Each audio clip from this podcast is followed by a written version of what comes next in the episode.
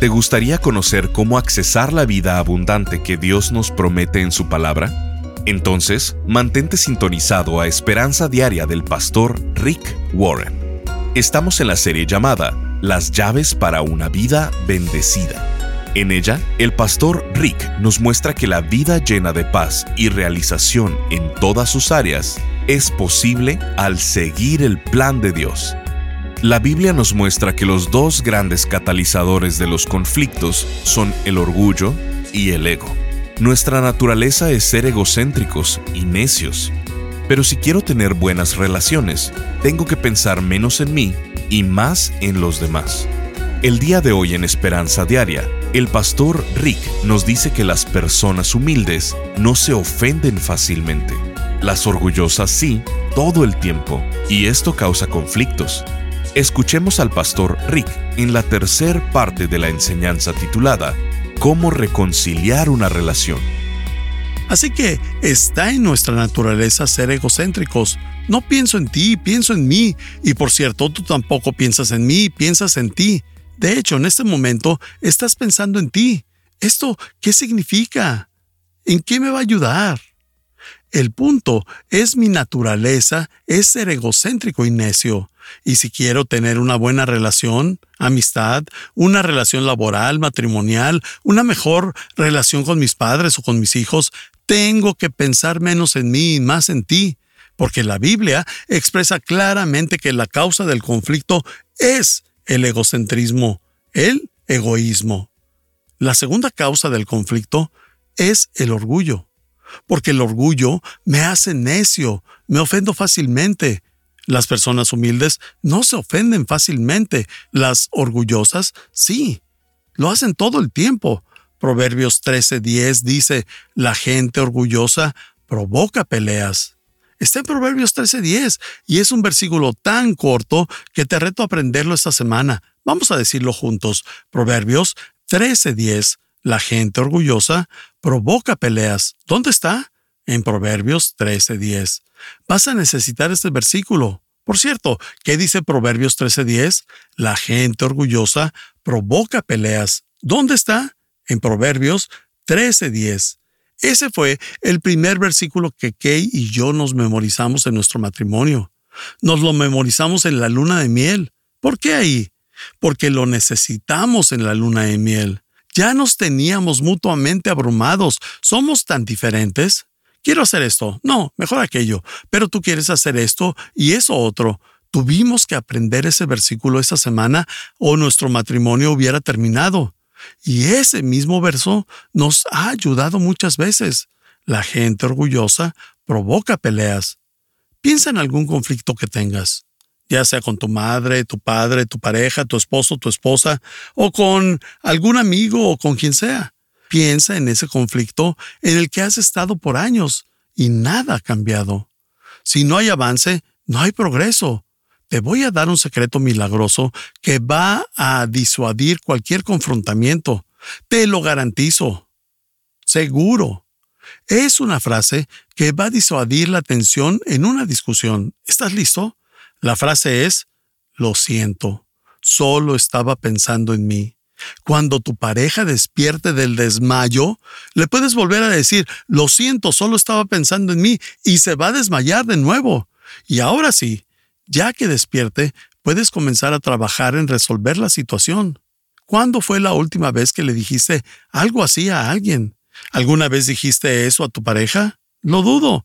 Y en cambio, ¿cuántas veces estabas pensando solo en ti? Diario. Esa frase es milagrosa y tienes que memorizarla y dejar de ser una persona tan orgullosa, porque eso provoca peleas.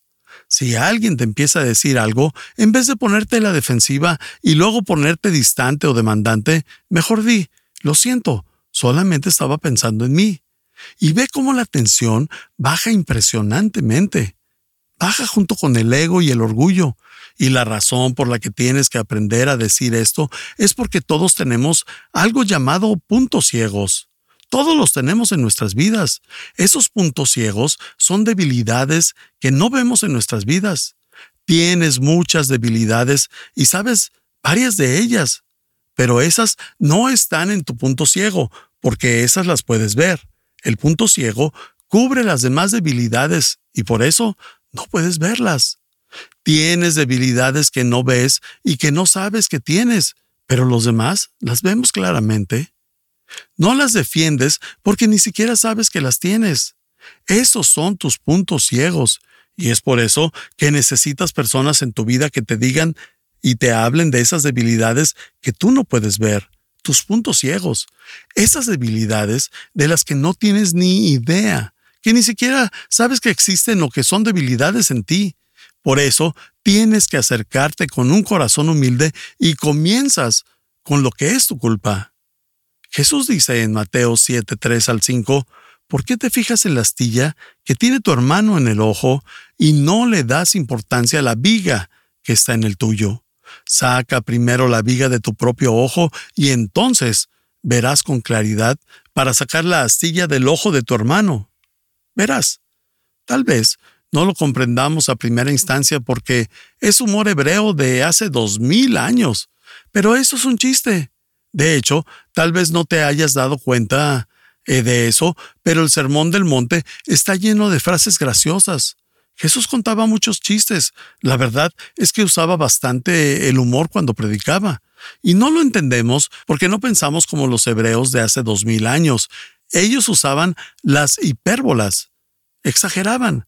Así que Jesús continuamente decía algo eh, gracioso, hacía comentarios graciosos. El Sermón del Monte está lleno de cosas graciosas. El problema es que no las comprendemos. Por ejemplo, cuando Jesús dice que es más fácil que un camello pase por el ojo de una aguja a que un hombre rico suelte su dinero y entre al cielo. Estoy seguro que todos estaban atacados de la risa, Señor. ¡Qué gracioso! Un camello por el ojo de una aguja. Eso es imposible. ¡Qué risa! Cuando Jesús dijo en Mateo 23, 24, ¿has visto a esos líderes religiosos? Cuelan el mosquito, pero se tragan el camello. Ellos decían, qué chistoso, Señor, por favor, detente. pero nosotros no lo entendemos, porque somos ajenos al sentido del humor y al sarcasmo que Jesús usaba para explicar algo. En ese versículo dice que antes de fijarnos en la astilla que tiene nuestra pareja en el ojo, debemos sacarnos el poste de luz que tenemos en el nuestro. y ellos se reían de eso. Él estaba usando el humor. El punto es que Él nos dice que comencemos con lo que es nuestra culpa, con nuestra parte del conflicto. Así que tengo que decirles que cuando hablamos de hacer la paz, no empezamos con el otro. Tienes que confesar tu culpa primero.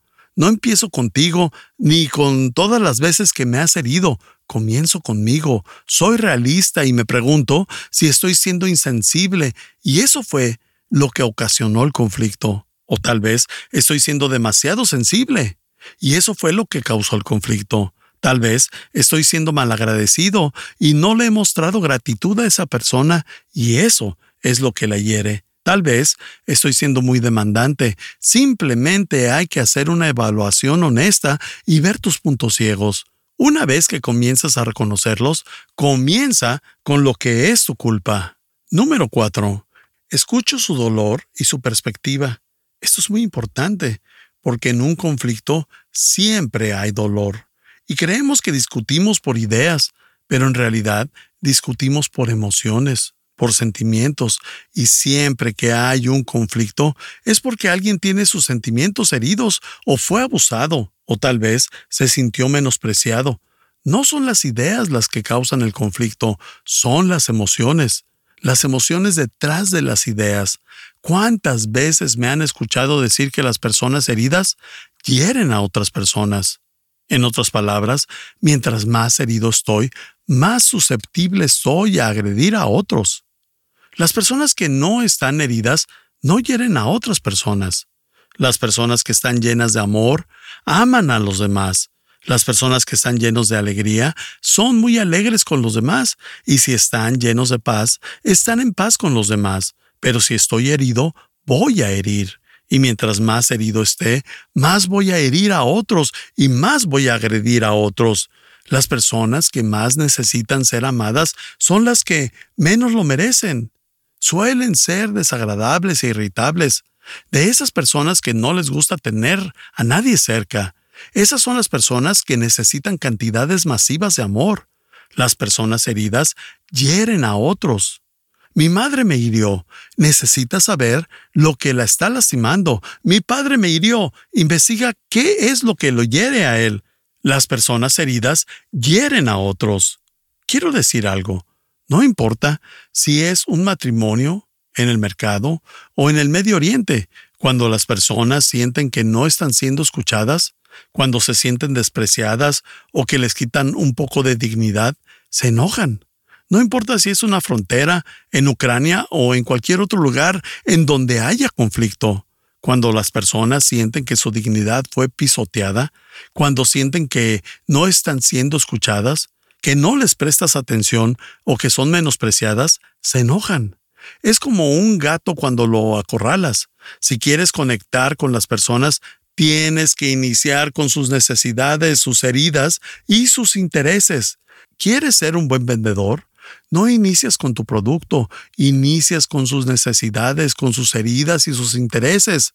Si quieres ser un buen profesor, inicias con sus necesidades, sus heridas y sus intereses. No empiezas con lo que tienes que compartir, sino con lo que necesitan. Estás escuchando Esperanza Diaria. En un momento, el pastor Rick regresará con el resto del mensaje de hoy. Si te perdiste alguna porción de este mensaje, lo puedes escuchar a cualquier hora en pastorricespañol.com. Mucha gente piensa que vivir la buena vida es verte bien, sentirte bien y tener todos los bienes.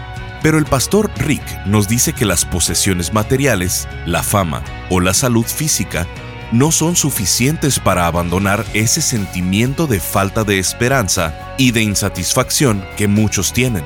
Por ello, ha creado la serie de conferencias titulada Las llaves para una vida bendecida, basada en el sermón más conocido de Jesús, el Sermón del Monte. Tomado de él, el pastor Rick imparte ocho lecciones prácticas para que logremos vivir la vida abundante que Dios quiere que vivamos. ¿En qué tengo que depender? cómo Dios bendice un corazón quebrantado, la fortaleza de la mansedumbre. ¿Por qué necesitas mantenerte hambriento de Él? Tu ministerio de misericordia. Dios bendice un corazón íntegro. ¿Cómo reconciliar una relación? Manejando la oposición a tu fe. Estas enseñanzas basadas en las bienaventuranzas te ayudarán una y otra vez a enfocarte en lograr la vida llena de paz y realización que Dios nos ha ofrecido. Queremos enviarte esta extraordinaria serie.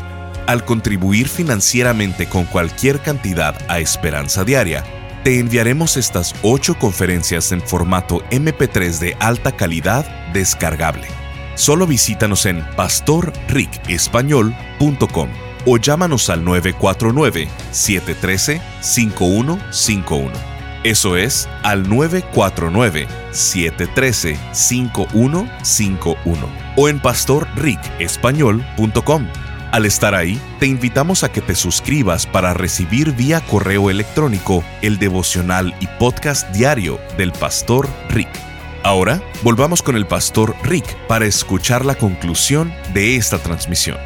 Las personas que más necesitan ser amadas son las que menos lo merecen. Suelen ser desagradables e irritables. De esas personas que no les gusta tener a nadie cerca. Esas son las personas que necesitan cantidades masivas de amor. Las personas heridas hieren a otros. Mi madre me hirió. Necesita saber lo que la está lastimando. Mi padre me hirió. Investiga qué es lo que lo hiere a él. Las personas heridas hieren a otros. Quiero decir algo. No importa si es un matrimonio, en el mercado o en el Medio Oriente, cuando las personas sienten que no están siendo escuchadas, cuando se sienten despreciadas o que les quitan un poco de dignidad, se enojan. No importa si es una frontera, en Ucrania o en cualquier otro lugar en donde haya conflicto. Cuando las personas sienten que su dignidad fue pisoteada, cuando sienten que no están siendo escuchadas, que no les prestas atención o que son menospreciadas, se enojan. Es como un gato cuando lo acorralas. Si quieres conectar con las personas, tienes que iniciar con sus necesidades, sus heridas y sus intereses. ¿Quieres ser un buen vendedor? No inicias con tu producto, inicias con sus necesidades, con sus heridas y sus intereses. Si quieres ser un buen profesor, inicias con sus necesidades, sus heridas y sus intereses. No empiezas con lo que tienes que compartir, sino con lo que necesitan. Si quieres conectar con las personas, ahí tienes que empezar. Escuchas lo que les hirió y escuchas más allá de sus palabras, porque cuando estás en un conflicto, no es lo que dicen, sino la emoción detrás de sus palabras. La emoción es más importante y las personas pueden decir algo, pero sienten algo más. ¿Cómo estás? Bien. Pero ese bien muchas veces significa no estar bien. Santiago 1.19 dice, todos deben estar listos para escuchar y ser lentos para hablar y para enojarse. Y si haces los dos primeros, el tercero viene en automático. Si estás listo para escuchar y eres eh, lento para hablar, vas a ser lento para enojarte. Por otro lado, si tienes un temperamento fuerte y te enojas fácilmente, es porque no estás listo para escuchar y no eres lento para hablar. De hecho, lo más probable es que seas rápido para hablar y lento para escuchar, y por eso te enojas. ¿Cuántas veces he mencionado que Dios nos dio dos orejas y una boca? Debemos escuchar el doble de lo que hablamos. Entonces, por eso, este es el cuarto paso para ser un pacificador, escuchar su dolor y su perspectiva, porque no conocemos su perspectiva, por eso entramos en conflicto. Si tomas nota, escribe, siempre escucha antes de hablar, siempre, siempre, siempre escucha antes de hablar. Esa es la clave para calmar un conflicto, escuchar antes de hablar. Así las personas se sienten validadas. De hecho, tus orejas son órganos de amor, porque estás demostrando amor al escuchar a otros. También usa tus ojos. Cuando ves a las personas y les prestas atención, les dices que te importan, que son valiosos, que son alguien que merece tu atención. Filipenses 2, 4 al 5 dice, cada uno debe velar no solo por sus propios intereses, sino también por los intereses de los demás. La actitud de ustedes debe ser como la de Cristo Jesús. Ahí nos dice que tenemos que ser intencionales al prestar más atención en los intereses de los demás antes que nuestros propios intereses. El ser un pacificador inicia en cómo se ve la situación, en cómo se vela no velar solo por tus propios intereses, sino en los de la persona con los que tienes problemas. En este verso, velar se traduce en scopos. Eso es en griego.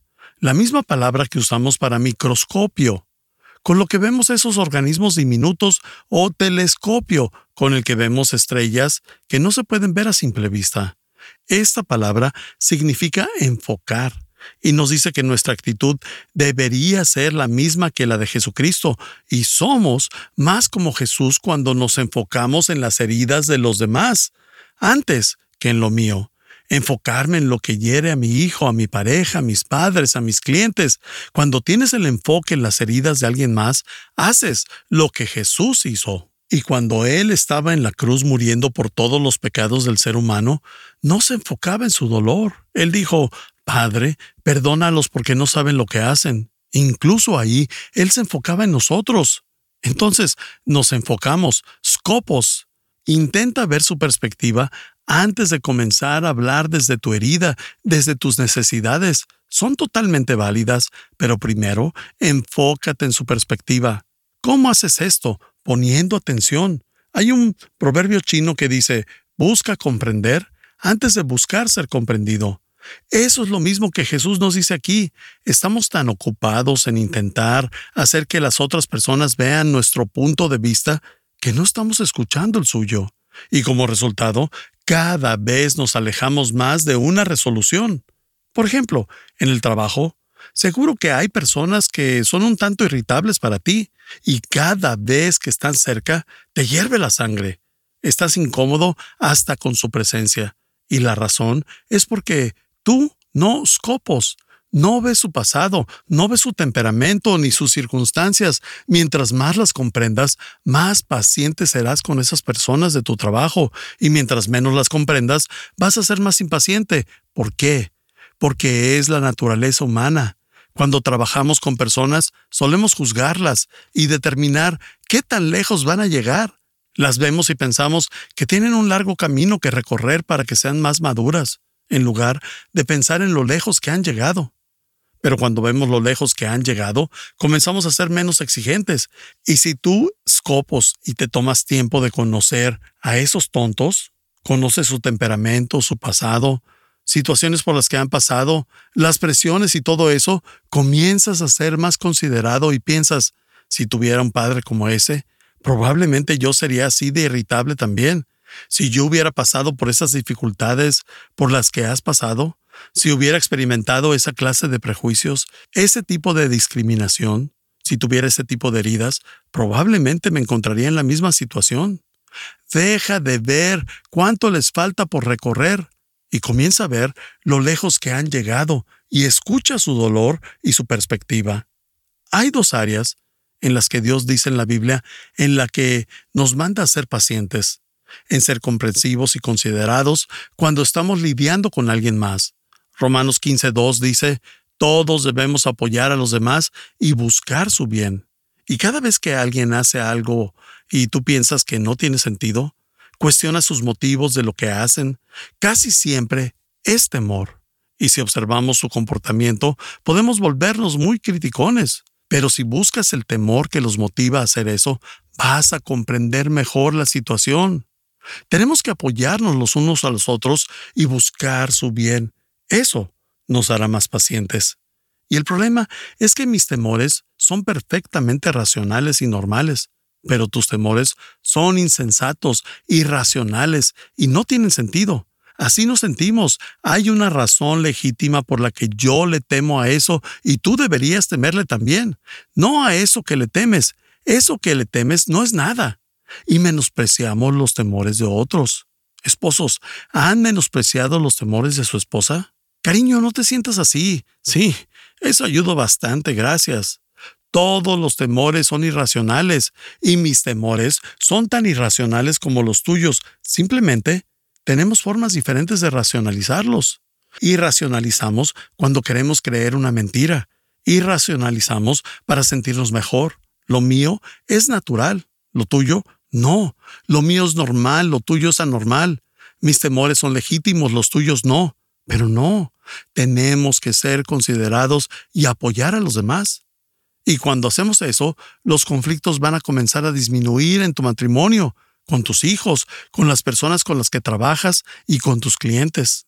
El quinto paso, después de comenzar con mi culpa y escuchar su dolor y su perspectiva, es decir la verdad con tacto. Decir la verdad con tacto, porque la verdad nos hará libres, pero tiene que ser en amor, Tienes que decirlo con gentileza y tacto. Y hay personas que dicen las cosas como son, pero muchas veces son groseros o descorteses. No es un orgullo ser así. Eso es simplemente ser un tonto. Y en realidad no te preocupan las demás personas. Solo dices las cosas para desahogarte.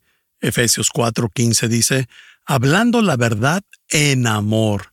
La verdad no es suficiente. No es lo que digas, sino cómo lo digas. Si lo dices a la ofensiva, recibirás una respuesta a la defensiva. Estás escuchando Esperanza Diaria. El pastor Rick regresará en un momento para cerrar la transmisión del día de hoy. Isbelis nos escribe, gracias pastor Rick por usted y su equipo que los han enviado los ángeles celestiales. No se imaginan cuántas almas son rehabilitadas en Cristo Jesús. No concibo tanta magnificencia del Señor.